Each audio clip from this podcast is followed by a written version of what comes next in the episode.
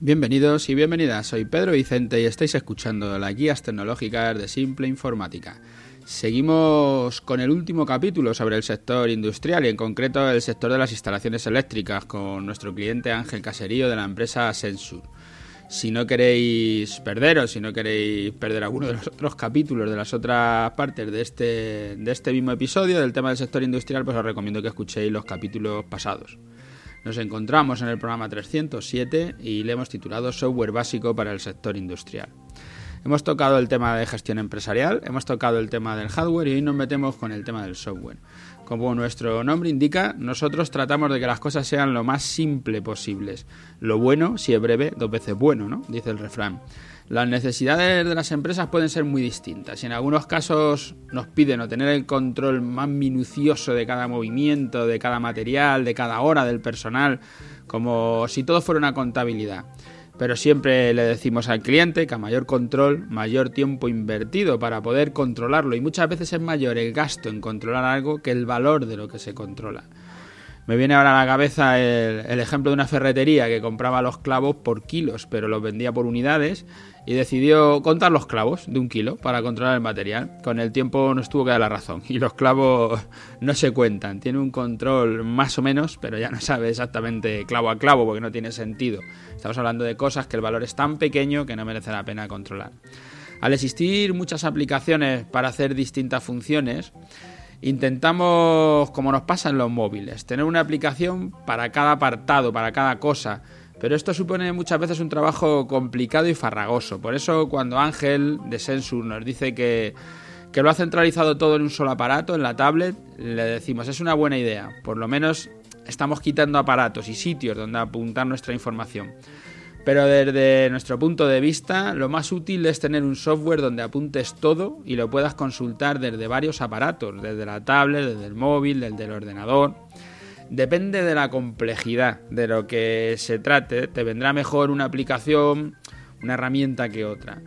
Desde la clásica hoja de cálculo que uses, eh, la de Google, la de Microsoft o la, el OpenOffice, cualquiera de las que hay de todas las hojas de cálculo, la puedes compartir para usar entre varios usuarios o tú anotar todo en un solo sitio, pero poderlo consultar desde varios dispositivos.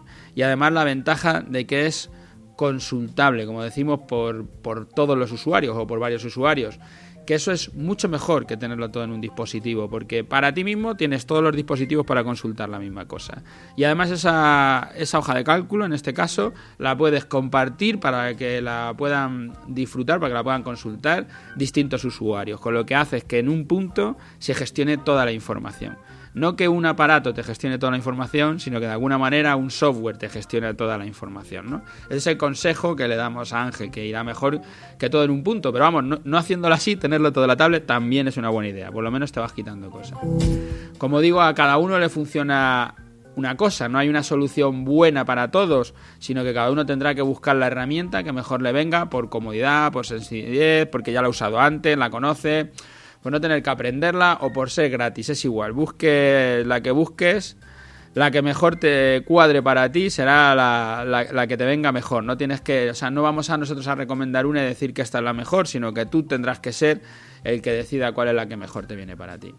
Una herramienta muy útil por, por estructurar tu día y apuntar lo que tienes que hacer es la agenda, la agenda de toda la vida. Y en este caso nosotros lo que recomendamos es el Google Calendar. Funciona muy bien, lo puedes consultar desde cualquier dispositivo, puedes consultarlo desde tu móvil, lo puedes consultar desde la tablet, desde tu ordenador, sea Mac, sea PC, da igual, lo puedes consultar desde cualquier lado y lo puedes compartir con el equipo o con tu familia, porque también podrías tener un calendario con la familia de, todo tipo, o con los dos, o con, quien quieras, porque la realidad es que lo puedes compartir con tanta gente como quieras. Sobre el calendario puedes planificar las citas con clientes o colaboradores, proveedores, todas tus citas del negocio. Y también las del médico, las tuyas, o las de los niños, o las de las fechas a recordar con tu pareja, lo que sea. Cualquier cosa las puedes apuntar. Todo lo que tiene fecha es agendable, puede ir a la agenda. Todo lo que tiene un día concreto para hacerse y una hora, pues todo eso va al calendario, todos lo entendemos y es fácil de gestionar. Pero se puede cargar en la agenda y si le reservas el tiempo suficiente nunca tendrás problema. Con todo lo que tenga esa fecha y esa hora, si le das también su tiempo suficiente, no te dará tampoco problemas, ¿vale? Pero como digo, se puede también meter en la agenda cualquier cosa que no tenga fecha, pero que tú decidas hacerla en un determinado momento. Esto, hay una, una, técnica, ya hemos hablado otras veces, del time blocking, que lo que estás haciendo es reservarte horas del día para determinadas acciones. No tiene una fecha concreta, pero tú se la, la puedes decidir. Puedes decidir cuándo lo vas a realizar, ponerle fecha, hora, valorar el tiempo que te lleva y ponerlo en la agenda. Así seguro que lo haces. Y recuerda, las tareas más largas y más importantes las tienes que poner por la mañana, primera hora, bloquea ese tiempo y no hagas otra cosa, apártate distracciones y dedícate solo a eso. Ya lo pusiste en tu agenda, no tienes otra cosa que hacer. Es como si fueras al médico. Lo he puesto en la agenda, al médico voy a ir de tal a tal y no, no te pones a hacer más cosas. Pues con esto es lo mismo. Hay una tarea que es importante, te la pones en la agenda de tal a tal hora y ya no va a haber nada que te distraiga. Es como si estuvieras ido al médico, es igual. Estás haciendo eso, ya no vas a tener problema. Y si el equipo es grande y quieres tener el control de horas del personal dedicadas a cada proyecto o emitir presupuestos, facturas, etcétera, te vas a ir al terreno de la gestión. Y para eso podrás elegir o un programa de gestión, un RP, un CRM con gestión de clientes que se encargan de todo esto y le integran con tu contabilidad para que nada se escape, o prepara una base de datos donde solo se haga lo que tú necesitas sin controlar absolutamente todo. Es mucho más fácil de utilizar un tema de una base de datos que sea personal, que te la hagan para ti, que utilizar un, un, un RP o un CRM que ya está hecho, que son estándar, son para todo el mundo, pero tiene su complejidad. Nuestro consejo, para un grupo grande que quieras controlar y se maneje dinero y mercancías, mejor tener un RP con o sin CRM, pero tener un RP que te controle ese almacén con esas mercancías y con eso, ese dinero que pagas desde los bancos, en metálico, como sea. Para grupos donde quieras controlar varias cosas, pero no tengas que controlar ese almacén, en principio te vendrá mejor una base de datos que te hagas o que te la hagan a medida, controles solo las cosas que necesitas y no un montón de cosas a las que luego no vas a prestar atención o no tienes en cuenta para toma de decisiones. No te hace falta toda esa información si no la vas a tener en cuenta. No la apuntes, no la, no la mantengas si no, si no la vas a utilizar. Muchas veces se empieza por una base de datos y acabamos instalando el RP. Muchas veces conviven las dos cosas, aunque nos, nos hacen apuntar nuestras tareas en dos sitios, pero nos da tanta facilidad en el día a día que no nos va a importar, que vamos a preferir que así sea.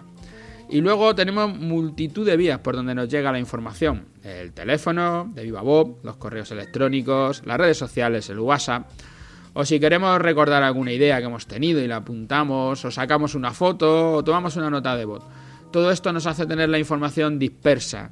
Y la recomendación, si no puedes tomar todas las notas en el mismo sitio, en tu RP, en tu base de datos, que la hayas habilitado para hacer todo esto, trata de trasladar todo a un solo sitio. Si has tomado las notas, como en otros programas hemos aconsejado, con Google Keep, por ejemplo, como para tomar notas desde el móvil o desde cualquier punto, pues luego trata de llevarlo todo a ese RP o a esa base de datos o allí a donde tú estés gestionando toda la información, para que no tengas la información dispersa por todos los canales que ahora tenemos.